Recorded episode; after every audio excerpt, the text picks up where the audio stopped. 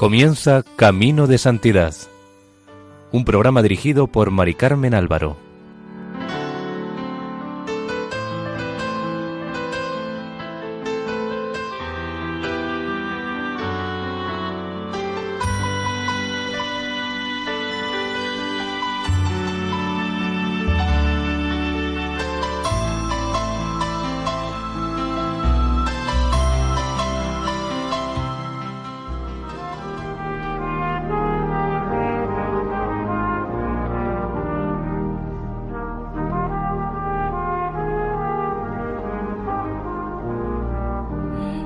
Cordial bienvenida al programa Camino de Santidad, realizado por el equipo de Radio María en Castellón de Nuestra Señora del Lledó. Les invitamos seguidamente a escuchar el sexto capítulo dedicado a la vida de Santa Rafaela María del Sagrado Corazón, fundadora de las esclavas del Sagrado Corazón.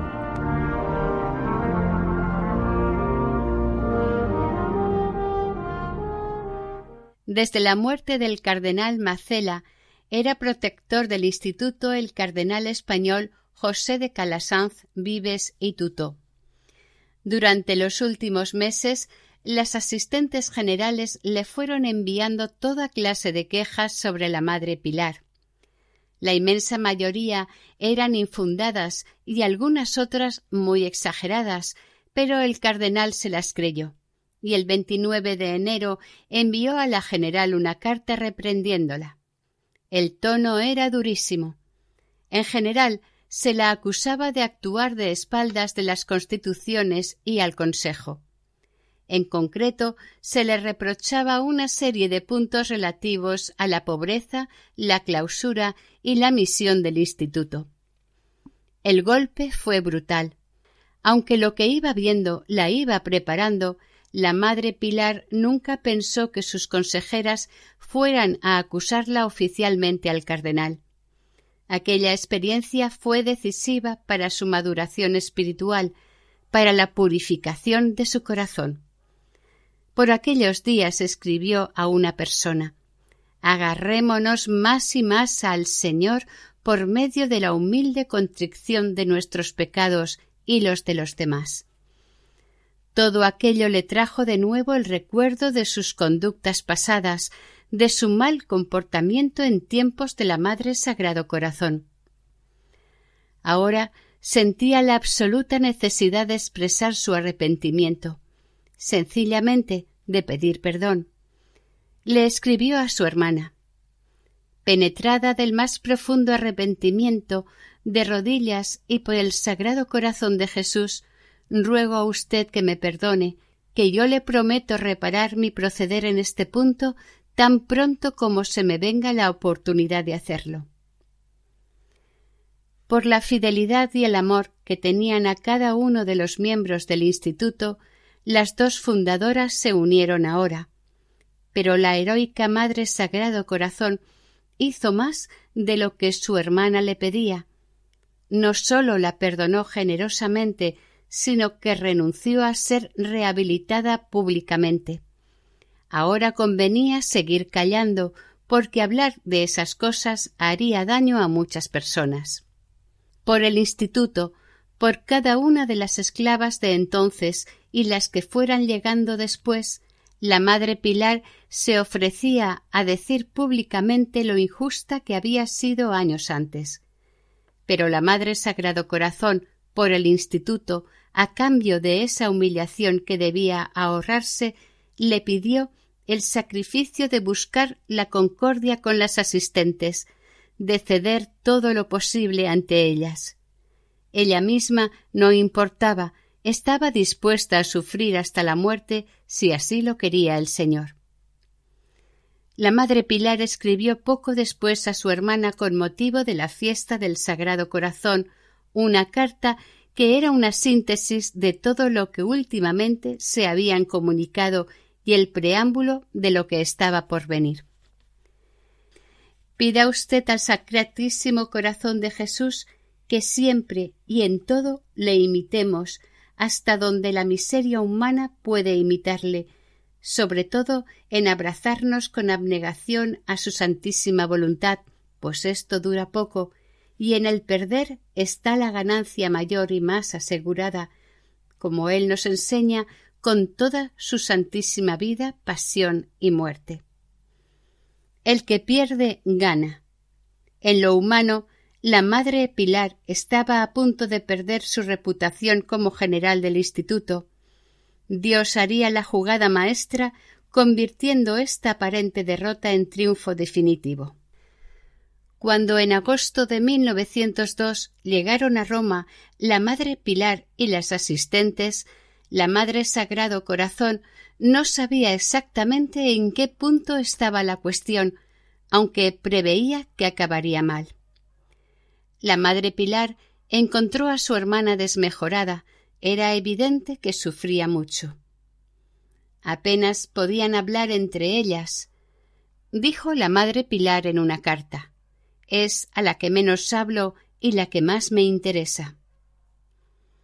La Madre Sagrado Corazón leía en el rostro de su hermana una gran angustia equilibrada por la mansedumbre y la aceptación. Esta oraba intensamente. Muchas tardes, después de la bendición con el Santísimo, se quedaba de rodillas cerca del sagrario con una expresión de dolor indecible. La hora santa, de once a doce de la noche, la hacía casi a diario. La Madre Sagrado Corazón se había propuesto no complicar las cosas más de lo que estaban y no quería interferir, no quería entrometerse entre la general y sus asistentes, pero veía muchas entradas y salidas agitadas, nerviosas de las asistentes y algunas de la Madre Pilar por lo que se decidió a hablar con una de las consejeras, a la que le dijo Madre, ahora comprendo que están haciendo con la Madre General lo que anteriormente hicieron conmigo. Por caridad, por el instituto, no lo hagan. ¿No podrían, por favor, esperar los dos años que le quedan de gobierno?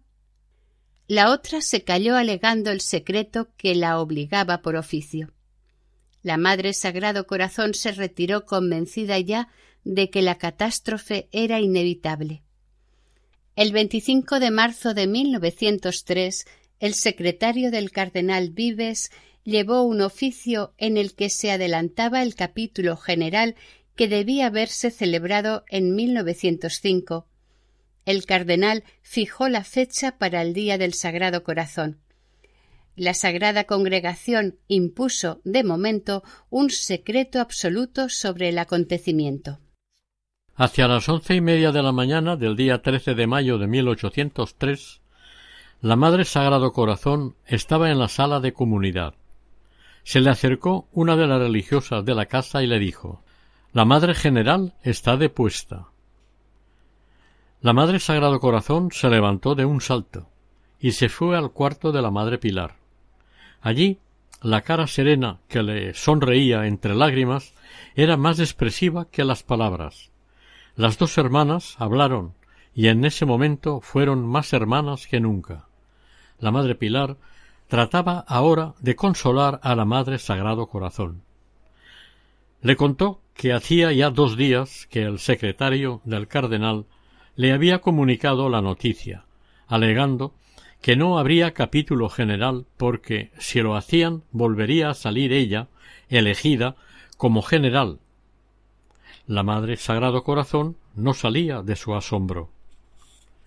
El nombramiento oficial de la Madre Purísima como vicaria del instituto llegó dos días después. Se llamó a las profesas de la casa para comunicárselo. A las dos fundadoras se les avisó muy poco antes del acto de nombramiento, y el secretario del cardenal les dijo que si no querían asistir podían hacerlo. La Madre Pilar no asistiría. La Madre Sagrado Corazón prefirió estar presente. Sabía cuánto iba a costar a muchas hermanas soportar la decisión que se les imponía. Ella estaría allí para servir de apoyo a toda la que lo necesitara. El secretario del cardenal dijo que él leería el decreto, pero la Madre Sagrado Corazón dijo que aquello le correspondía hacerlo a la Madre Luz, que era la secretaria general del instituto. El secretario se molestó, pero accedió. La madre Luz tomó el folio que le entregó el secretario. Temblando, empezó a leer. Después de un maduro y pacientísimo examen del estado y de las especiales condiciones en que se halla el instituto, y teniendo en cuenta la dimisión que el cargo de superiora general tiene presentada, desde largo tiempo, la muy reverenda Madre María del Pilar, la Sagrada Congregación de Obispos y Regulares ha tenido a bien a la secretaria se le quebró la voz y veía borroso a través de sus lágrimas. La Madre Sagrado Corazón, serena, dijo Si usted no puede, yo leeré el decreto. La secretaria no salía de su asombro, y la madre añadió, como hablando consigo misma Quiero apurar el cáliz, beberlo hasta las heces. Pero no hizo falta. La Madre Luz, repuesta, con voz más firme, pudo seguir leyendo. Al leer que el gobierno del instituto pasaba a la Madre Purísima en calidad de vicaria, la comunidad lloraba ya sin disimulo. La Madre Purísima hizo ademán de salir de la sala, pero la Madre Sagrado Corazón advirtió a una de las asistentes que no debía irse porque tendrían que rendirle obediencia, según costumbre en estos casos. La Madre Purísima se sentó para recibir el gesto de sumisión y obediencia de aquella comunidad en la que estaba representado el instituto entero. Algunas de las presentes se revolvían inquietas. La Madre Sagrado Corazón le dijo a la Madre María del Carmen Aranda Nosotras iremos las primeras. Somos las más obligadas a hacerlo, y lo haremos por el instituto, por la unión del instituto. Cuando decía estas palabras estaba sumamente pálida. Sentía hondamente su maternidad. Sabía que en ese momento su actitud contribuiría a dar al instituto la vida o la muerte. Se adelantó con paso firme y se hincó de rodillas. Ella fue la primera que besó la mano en señal de sumisión a la Madre Purísima. Después fueron la Madre del Carmen Aranda, la secretaria y las demás asistentes. Luego la comunidad. Estaban todas como quien vive una pesadilla. Mientras tanto, la Madre Pilar estaba en oración. Calculó que la lectura del decreto sería sobre las tres, hora aproximada en que Jesús, muerto en la cruz, recibió la lanzada del soldado. Esta era la imagen de Cristo que siempre había llevado en el corazón la Madre Pilar. Dios vive, es justo, omnipotente y nos ama. Repetía ahora, como tantas veces a lo largo de su vida. ¿Y al instituto? ¿Cómo podría no amarlo si salió de su costado? La Madre Sagrado Corazón fue a verla inmediatamente después de la proclamación. La Madre Pilar mostraba una paz absoluta. Las dos hermanas rezaron el Te Deum, la acción de gracias de las grandes ocasiones. Aunque aquellos eran días de dolor máximo, también lo eran de misericordia. Nuestra santa recordó su petición constante al Señor para que la Madre Pilar aceptara con humildad la voluntad de Dios. Lo que ahora estaba viendo era la demostración de que Dios siempre da más, muchísimo más de lo que nos atrevemos a pedir y esperar. El 17 de junio de 1903 salió de Roma la Madre Pilar. Las dos hermanas se abrazaron por última vez en la portería de la casa. No volverían a verse en este mundo. La destitución de la Madre Pilar fue para el Instituto como el fin de un capítulo importantísimo de su historia para las esclavas antiguas, para las compañeras de la primera hora, fue como si en un mismo día les hubieran arrebatado a las dos fundadoras. En realidad las ganaban definitivamente, pero como cimientos de aquella casa familiar que era el instituto. La Madre Sagrado Corazón encontró muy pronto la misión concreta que le importaba alentar y consolar a las hermanas desconcertadas por aquel cambio doloroso y se dedicó más que nunca a la oración constante. Su espíritu, pacificado por la unión con Dios, se hizo de esta manera y con toda verdad pacificador. Su preocupación mayor era apoyar a su hermana, alentarla en la aceptación resignada y aún alegre de aquella vida de absoluta oscuridad. Le dice en una carta No la olvido un instante y pido sin cesar que tenga usted mucha fortaleza para que no la abata ni en el espíritu ni en el cuerpo la carga de penas, mejor dicho, de perlas preciosísimas con que el Señor la ha enriquecido. Los trabajos pasan pronto y la gloria que viene después es eterna. Sometámonos bien de lleno a la santísima voluntad y cuando la nuestra se resista porque nos duela la obra de Dios, la congregación, que ésta ha de ser la más cruel tortura y la herida más aguda de nuestro corazón, recurramos a la vida de Cristo y de la Virgen, y sobre todo al pie de la cruz, y comparemos si nuestro dolor es semejante al de ellos. Para la Madre Pilar había llegado al fin la hora del silencio. El tiempo no de hablar, sino de escuchar, no de enseñar, sino de aprender. En su respuesta la Madre Sagrado Corazón le decía Todos sus consejos procuro que se impriman en mi corazón para procurarlo hago por vivir como sorda, ciega y muda.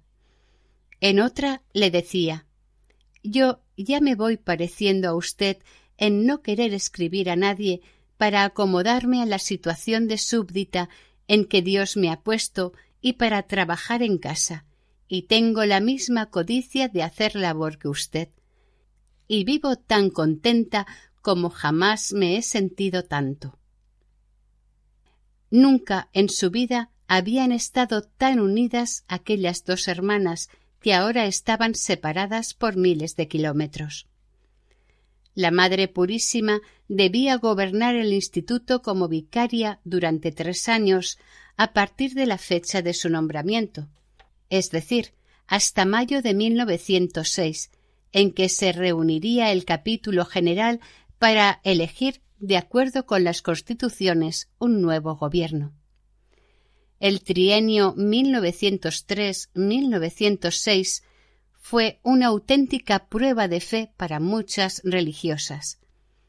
Las más fieles a las fundadoras fueron cambiadas de cargos y de destinos, especialmente las que, por ser superioras, habrían tenido que participar a los tres años en la congregación general. Las dos fundadoras asistían a aquella conmoción, a aquel revuelo como ciegas, sordas y mudas. La Madre Sagrado Corazón pensó si sería oportuno y justo hacer algo para rehabilitar a la Madre Pilar, y lo comunicó a María del Carmen Aranda. Lo que nunca había intentado para sí, ahora lo intentaba para su hermana. María del Carmen Aranda sabía que la Madre Purísima estaba decidida a mantener el control del instituto a cualquier precio, y en cuanto leyó la carta la rompió enseguida. Con palabras veladas, con disimulo, le dijo que no hiciera ni dijera nada en este sentido. El instituto había entrado en una verdadera cura de silencio. Fue como un tratamiento de urgencia que permitió a la mayoría vivir en paz al cabo de algún tiempo. Algunas llegaron al heroísmo en sus actitudes de entrega a la voluntad de Dios. Casi todas las superioras del período anterior tuvieron mucho que padecer y que aceptar, pero ninguna llegó a la altura de sumisión y fe que alcanzaron las dos fundadoras. La Madre Sagrado Corazón que había pasado ya tantos tragos amargos, no dudó en calificar de dolorosa tragedia todos los sucesos del mes de mayo de 1903. En los ejercicios espirituales de septiembre de ese año escribió En las aflicciones, mirar a Dios y decirle fiat voluntas tua y esperar con mucha paciencia que se vaya la tormenta y callar consigo mismo y con todos. El fiat en esta ocasión es el acto de la... el fiat en esa ocasión es el acto de amor más puro y más hermoso que se le puede hacer al Señor. Por este tiempo el padre Latorre, en una visita que hizo a Madrid, le preguntó a María del Carmen Aranda cómo iba todo. Él conocía con profundidad los problemas del gobierno del Instituto hasta 1903. Esta le respondió brevemente No estamos mal del todo. El padre le respondió que no le extrañaba, porque ahora a todo lo que la Madre Purísima proponía decían que sí, mientras que antes se oponían a todo lo que la Madre Sagrado Corazón o la Madre Pilar dijeran. Y siguió el padre la torre. Pero una cosa le digo. Si el instituto sigue adelante, esté usted segura que no es por el sabio gobierno que ahora tiene, sino por el sacrificio de la Madre Pilar y de su hermana. Las dos son santas y ellas sostienen e impulsan el desarrollo de la congregación. Estoy convencida de eso, respondió la Madre María del Carmen, y en mi corazón tienen dos altares. Yo también se lo puedo asegurar. El instituto siguió creciendo. En 1906 en el catálogo general figuraban casi ochocientos nombres. Se habían abierto casas en Sabadell, Granada y Bolonia. La Madre Sagrado Corazón no cesaba de dar gracias a Dios por su hermana. La había dejado de verdad maravillada. Pero en su asombro había algo de temor por el porvenir. ¿Sería la Madre Pilar capaz de soportar día a día una vida tan oscura? La Madre San Javier también estaba admirada. Ella había presenciado como testigo excepcional todos los episodios del fin del gobierno de la Madre Pilar, y se preguntaba de dónde sacaría ésta fuerzas para soportar todo lo que le estaba sucediendo. Poco después escribió al padre Urraburu contándole todo lo que había visto y añadía La pobre madre no sé cómo tiene cuerpo para sufrir, pero está edificantísima. La Madre Sagrado Corazón como una heroína y, aunque está muerta de pena, anima y consuela a su hermana con palabras eficazísimas. En fin, yo espero que las virtudes de estas dos santas hagan llegar la hora de la misericordia.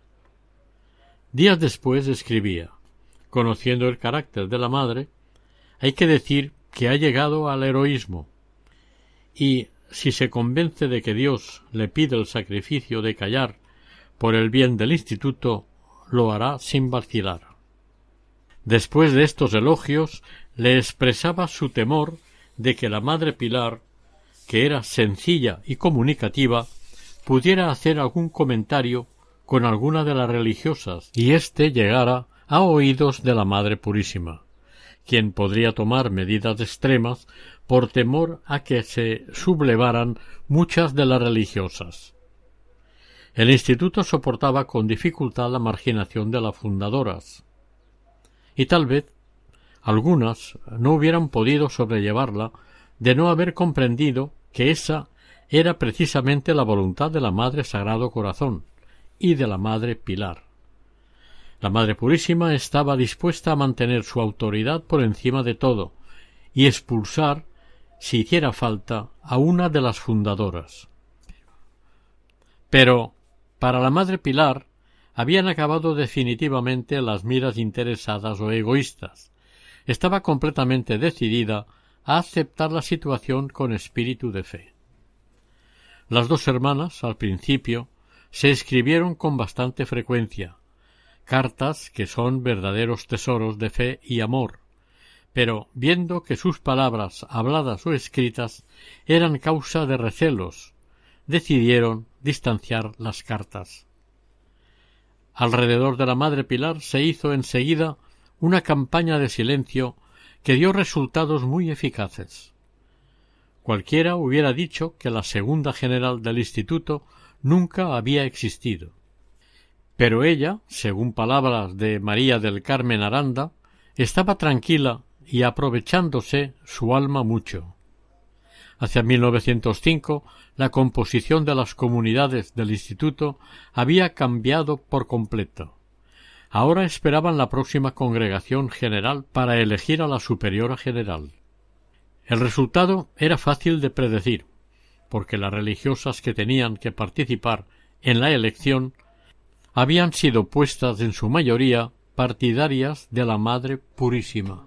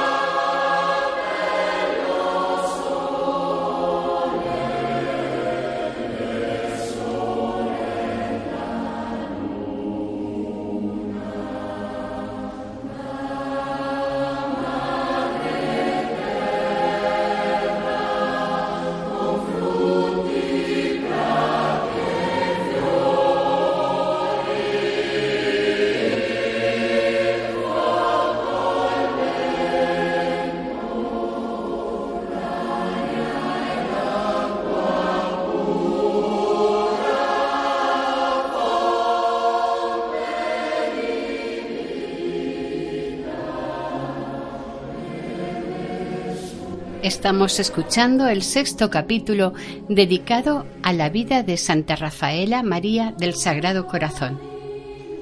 En el programa Camino de Santidad.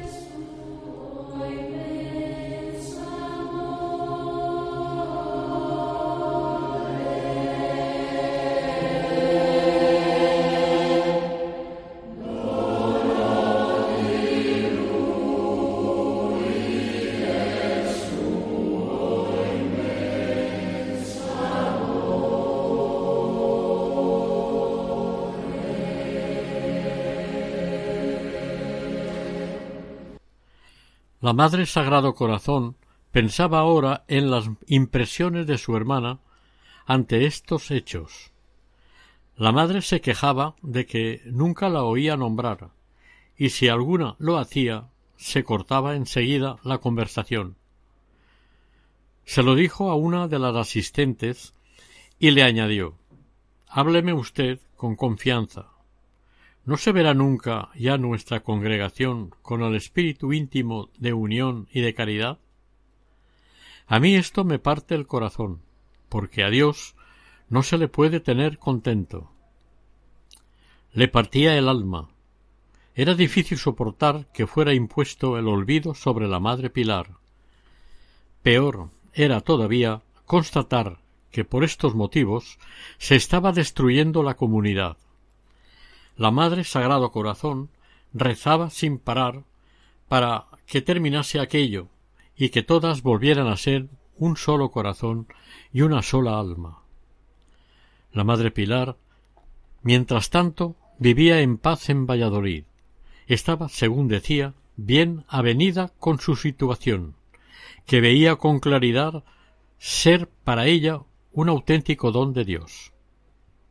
Es verdad que escribía menos por ese tiempo, pero también es cierto que algunas de sus cartas no llegaron nunca a su destino, como la que escribió a su hermana para la Navidad de 1904, que apareció más tarde entre los papeles de la superiora de la Casa de Roma. En 1905, la Comunidad de Roma hizo los ejercicios anuales en septiembre. Estaba acabándose el vicariato de la Madre Purísima. La Madre Sagrado Corazón era consciente de que aquellos días de especial contacto con Dios debían prepararla para situaciones difíciles y con toda probabilidad dolorosas. El hecho de gozar de la extraordinaria luz de Dios no le evitaba a veces sentir oscuridades y tinieblas muy densas. Al empezar los ejercicios estaba triste.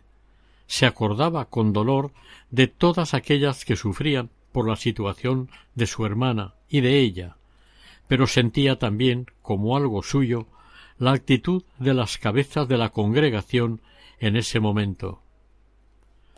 Durante la primera meditación de ejercicios, nuestra santa se esforzó por conectar con Dios, aunque sentía grandísima desolación. Le parecía que no tendría fuerza para terminar y que todo aquel trabajo carecía de sentido. Sin embargo, preveía que Dios estaba ahí de nuevo. Lo presentía en el temor de que le pediría sacrificios muy grandes. El Señor del tiempo, de la luz y de la gracia, no se le iba a hacer presente hoy ni en la capilla ni siquiera en la comunión. Había estado con ella en esos momentos, sosteniéndola en sus generosos esfuerzos. Ahora iba a comunicársele cuanto estuviera ocupada en tareas vulgares. Al abrir la ventana de su habitación, la luz del pleno día de aquel otoño penetró hasta los rincones y el sol se dejó ver desplazando una nube. La Madre Sagrado Corazón experimentó en ese momento la presencia de Dios. La seguridad de que esa presencia le recordó otros momentos de su vida en que se había sentido invadida por Dios. Comprendió entonces que habría un día feliz en que se acabarían las tribulaciones y el dolor quedaría barrido por su vida para siempre. Después vino a sacar consecuencias de aquella vivencia. Debo vivir en este mundo pendiente de la sola voluntad de Dios y jamás esclavizada a ninguna criatura que se interponga a esta independencia santa de los verdaderos hijos de Dios. La luz había irrumpido invadiendo hasta lo más profundo de su ser. La acogida de la voluntad del Dios que libera de toda esclavitud le iba a conquistar definitivamente la independencia santa de los hijos de Dios. La Madre Sagrado Corazón hizo los ejercicios con toda fidelidad abriéndose al don de Dios y sin poder olvidar en todos esos días a la Madre Pilar. Tenía presente continuamente la próxima congregación general. Al final de los ejercicios había encontrado de nuevo una paz extraordinaria. Había redescubierto el sentido de toda su vida oscura.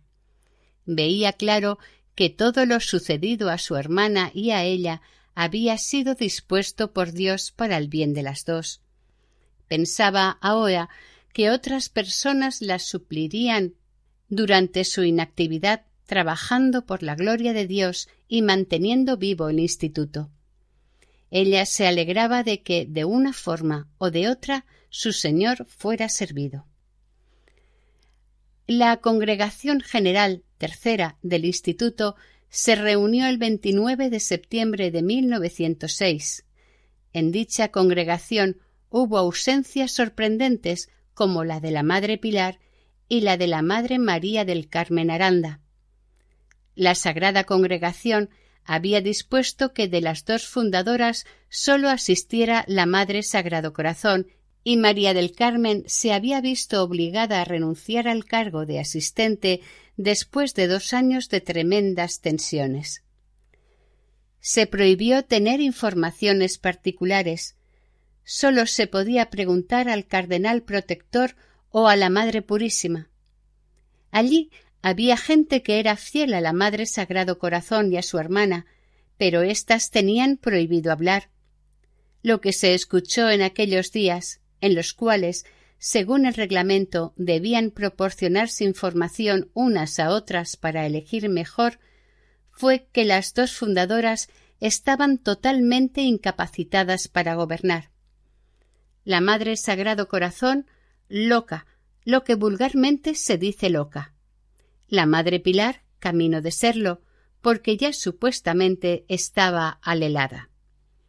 La Madre Sagrado Corazón pudo oír esas afirmaciones en murmullos, en alusiones, incluso llegaron a decírselo casi en la cara. La elección tuvo el resultado previsto, pero a pesar de que se había hecho todo lo posible para que determinadas religiosas no pudieran participar en la elección, hubo seis votos en contra de la Madre Purísima, cuatro de ellos para la Madre Sagrado Corazón. La Madre Sagrado Corazón siguió todas las sesiones del capítulo con serenidad, aunque con un grandísimo sufrimiento. Intentó hablar con el cardenal protector, pero éste no la recibió. Hacia el fin del capítulo, la recién elegida superiora general, la Madre Purísima propuso a las congregadas que el generalato fuera vitalicio, es decir, mientras la Madre General viviera. La Madre Purísima iba a pedirlo a la Santa Sede, pero quería que todas la apoyaran. Las reunidas aceptaron la propuesta, aunque unas cuantas con repugnancia. La Madre Sagrado Corazón votó que no. La Madre Purísima decidió no tramitar la petición. En la primavera de 1906, la Madre Sagrado Corazón tuvo la alegría de volver a pisar tierra española. En la primavera de 1906, nuestra santa tuvo la alegría de volver a pisar tierra española. Salió de Roma el 5 de marzo.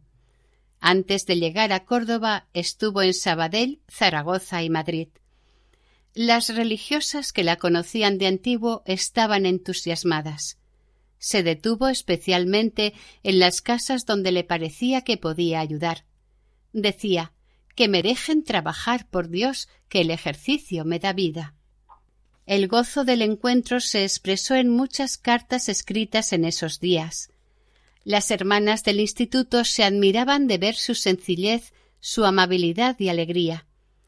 Que el Señor nos la conserve mucho tiempo para consuelo y ejemplo de las que, por su infinita misericordia, somos hoy miembro del instituto por ella fundado decía el diario de la Casa de Zaragoza al reseñar su visita. En aquellas visitas nuestra santa había gozado y había sufrido constatando el paso del tiempo y también el de la gracia por sus antiguas novicias. Las había animado sobre todo a la aceptación de la voluntad de Dios. Gran parte del mes de junio estuvo la Madre Sagrado Corazón en Madrid esperando la orden de seguir su viaje por las casas de la mitad norte de España. Pero la Madre Purísima había recibido demasiadas demostraciones de entusiasmo por la visita de la antigua general y pensó que era mejor dar por terminada la estancia de ésta en España, y le mandó que volviera inmediatamente a Roma. Entre las casas que le quedaban por visitar estaba la de Valladolid, donde su hermana Madre Pilar la esperaba. Una vez más, las dos hermanas aceptaron todo en silencio. no pudieron hablarse como tanto habían deseado, ni siquiera por carta comentaron aquella desilusión y sobre todo el nuevo atropello que aquello suponía. Al llegar a Roma, la Madre Sagrado Corazón escribió a la Madre Purísima dándole las gracias por las alegrías que le había proporcionado el viaje. También se sintió obligada en conciencia a escribirle al cardenal protector para contarle la gran aflicción que pesaba sobre el instituto. La pena era tan palpable en las comunidades como en tiempos pasados lo había sido la alegría.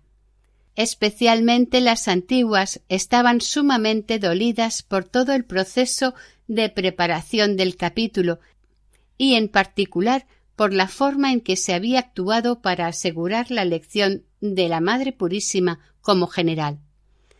Nuestra santa estaba convencida de que algunas soportaban la prueba sólo por el extraordinario amor que le tenían a ella y a la Madre Pilar. Al aceptar la situación actual, demostraban la mismísima fe de los comienzos del instituto cuando seguían a las dos hermanas sin miedo a la oscuridad de los caminos, esperanzadas por la luz que veían al final. Como las fundadoras, sus compañeras de la primera hora se habían acostumbrado a tener la vista fija en Dios y en el bien del instituto, pero habían perdido gran parte del tesoro de su alegría. La Madre Sagrado Corazón decidió escribir al cardenal para contarle las impresiones recibidas en su viaje.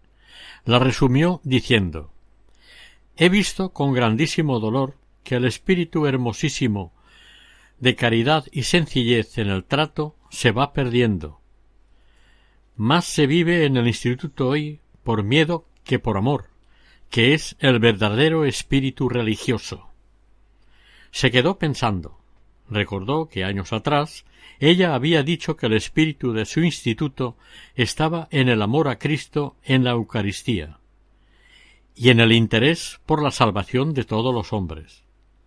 Seguía pensando igual que hacía veinte años sobre lo que era esencial en la vocación de una esclava, pero sentía la necesidad de añadir que no puede haber espíritu religioso ni cristiano donde no existe la verdadera libertad de los hijos de Dios. Las dos hermanas, por ese tiempo, llegaron al acuerdo de espaciar sus cartas, porque ya tendrían toda la eternidad para comunicarse y gozar de todo y en todo. Sin tasas. El correo, entre Roma y Valladolid, fue un espléndido intercambio de fe y esperanza. Como muestra, una carta de la Madre Sagrado Corazón, fechada en Roma el 12 de octubre de 1907. Volví de Bolonia el 28 pasado, pero casi enseguida entré en ejercicios, saliendo ayer, y por eso recibirá usted esta después de su día. Pero los regalos ya los tiene usted, que es lo principal. No hay más que correr hacia el cielo y a pie firme, que ya nos vamos avicinando. Y qué alegría será cuando nos diga el Señor, porque has sido fiel en lo poco, te daré la posesión de lo mucho. Entra en el gozo de tu Señor. Y para siempre apriétese usted bien la corona de espinas sobre el corazón, implante usted con garbo la cruz, y que la llaga se abra hasta donde él quiera, para que, al presentarse ante él, pueda usted decirle Ya ves que de justicia pido, poseerte para siempre, puesto que te he querido imitar lo mejor que he podido y sabido durante mi vida. En carta del 16 de junio de 1908 le dice desde Roma De los santos lo que más se alaba es su grandísima humildad en las pruebas. Hagámonos santas. Y nadie hace más por el instituto que nosotras. En otra del 5 de julio del mismo 1908 le escribe la Madre Sagrado Corazón a su hermana. Dichoso mil veces el que padece mucho, mucho. En esta vida lleva los mismos pasos que nuestro Señor Jesucristo, y cuando pase este soplo de vida se encuentre con la posesión de una felicidad que jamás tendrá fin. Nosotras estamos obligadas a esto como primeras del instituto. Somos los cimientos, que ni se ven. Nuestro instituto es muy precioso, así que es preciso que las primeras nos dejemos apisonar bien por los instrumentos de que Dios se quiera valer, pues todo viene de su mano, y Él lo dirige, todo para su mayor honra y gloria. Coraje y generosidad. Esto pide para usted su hermana, que quiere pida usted lo mismo para ella. La correspondencia que mantuvieron las dos hermanas supuso un verdadero tesoro para la posteridad. En estas cartas las noticias de anécdotas quedaron reducidas al mínimo en beneficio de lo esencial. Las fundadoras, los cimientos del instituto, conscientes de la importancia de su misión en el edificio familiar, en la congregación, sólo sentían la urgencia de animarse a sostener la casa y a mantenerse ellas mismas no ya resignadas, sino alegres en la más segura de las esperanzas. Cuando la Madre Sagrado Corazón recorría los pasillos de la casa de Roma, pensaba que, de hecho, ningún trabajo presente puede compararse con la gloria que nos aguarda, y a veces, con una melodía de su invención, tarareaba las palabras de su amigo Francisco de Asís. Es tan grande el bien que espero que toda pena se me convierte en gozo. En octubre de 1911 se celebró en el Instituto otra congregación general. Esta vez no participó la Madre Sagrado Corazón. La Madre Purísima le había hecho pedir permiso al cardenal protector para ir a Bolonia aquellos días. Le daba una razón poco convincente para que lo hiciera. Decía que su salud podía resentirse con las emociones de aquellos días. La santa hizo lo que le sugirió y escribió al cardenal, aunque no puso el sinsentido de la excusa para que fuera a Bolonia. Con toda sencillez pidió al cardenal su permiso y su bendición para el viaje. El 15 de octubre la Madre Purísima fue reelegida como general y ese mismo día se le concedió a título personal la gracia de gobernar el instituto de manera vitalicia. Esta vez no hubo ninguna voz discordante. En 1911 terminaron las luchas más difíciles de la Madre Sagrado Corazón. Se habían agotado las posibilidades de poder hacer algo en favor de la Madre Pilar. No quedaba sino aceptar la situación en silencio absoluto y el convencimiento total de que, más que nunca, Dios las había unido para siempre. Mientras en el instituto circulaba el rumor de la enfermedad mental de las dos hermanas fundadoras, éstas estaban muy atentas a los intereses de todas y en sus cartas manifestaban una memoria feliz. En 1912, después de contar a la Madre Pilar una serie de detalles sobre antiguas conocidas, la Madre Sagrado Corazón hacía el siguiente comentario tan expresivo en su actitud. Qué personas tan buenas tiene el instituto. Consuela que le dan mucha gloria al Señor y que todas mueren con señal de predestinadas. Debemos estar usted y yo con la boca por tierra dando gracias y que toda nuestra vida sea una continua acción de gracias. Hacia 1914, la Madre Pilar empezó a decaer ante los progresos de la arteriosclerosis. Todavía ese año escribía cartas preciosas, pero ella misma advertía que su debilidad era cada vez mayor asistía con plena conciencia al deterioro de su mente. Le dijo a su hermana Gracias a nuestro amo estoy mucho mejor, pero a ver si la memoria se tonifica lo mismo. La Madre Sagrado Corazón se impresionaba al recibir cartas de su hermana con noticias de este tipo. Le daba muchísima pena, pero al mismo tiempo se alegraba de ver que en ella crecía como un mar la gracia que habían significado los acontecimientos dolorosos de su vida. La Madre Sagrado Corazón le respondió a su hermana. En su carta le hablaba del instituto, de la obra del corazón de Cristo, pero también de su obra, la que Dios había encomendado a ellas dos. Por el instituto habían aceptado su marginación actual. Por él entregarían humildemente su vida cuando Dios quisiera pedírsela, sin adelantarse un minuto a su hora. Desde la oscuridad de su vida, la Madre Sagrado Corazón seguía la evolución del instituto. En 1911 había ya más de mil religiosas y en ese mismo año se abría la Casa de Buenos Aires. Tres años después se fundaba la Casa de Londres. Los sueños universales de Rafaela María iban convirtiéndose en realidad.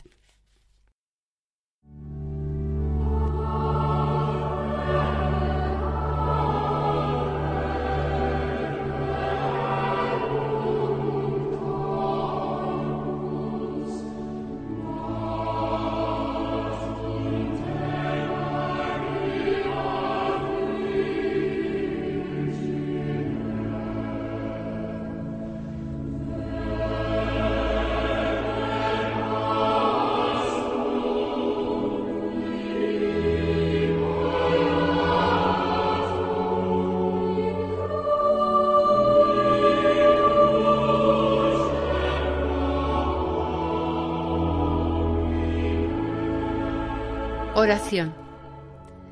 Oh Dios, que por tu Hijo Jesucristo enviaste a tus apóstoles a todas las gentes, concédenos tu Espíritu Santo para que nos reúna a todos en tu Iglesia, a fin de que, imitando el celo apostólico de Santa Rafaela María, trabajemos en la extensión de tu reino. Por Jesucristo nuestro Señor. Amén.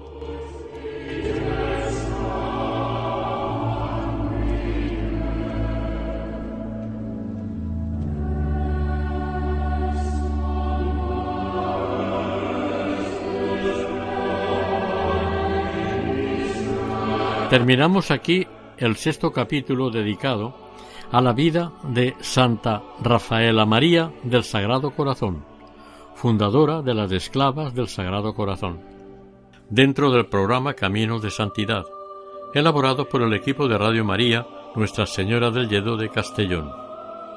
Han participado en este programa Maite Bernat en el micrófono y sonido y Eustaquio Masip en el micrófono. Para contactar con este programa pueden hacerlo a través del correo electrónico camino de santidad Pueden volver a escucharlo e incluso descargarlo en la página web de Radio María en su sección podcast o pedirlo en el teléfono 91 8 22 80 10. Que el Señor y la Virgen les bendigan.